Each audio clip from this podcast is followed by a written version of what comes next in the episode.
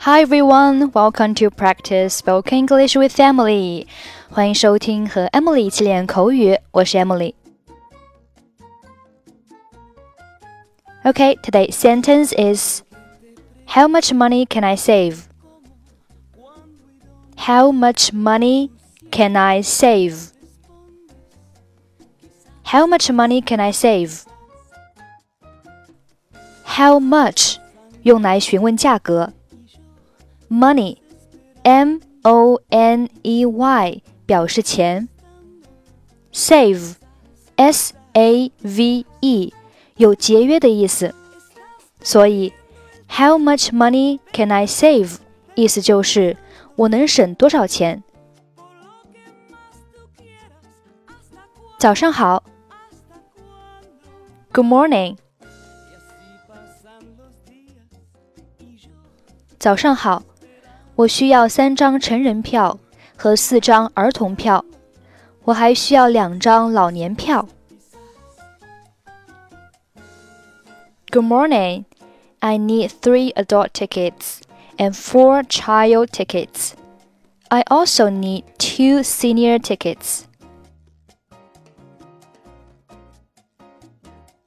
您知道你们有资格享受团体优惠吗 ？Did you know that you qualify for a group discount? 哦，是吗？我能省多少钱？Oh yeah, how much money can I save? 您能省十七美元。You will be saving seventeen dollars. 太好了，我们要这个团体套票，我应该给您多少钱？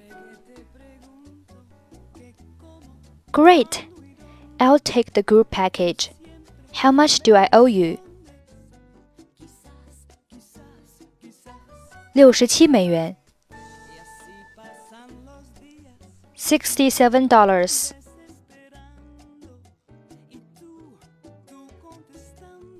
Good morning. Good morning. I need three adult tickets and four child tickets. I also need two senior tickets. Did you know that you qualify for a group discount? Oh, yeah?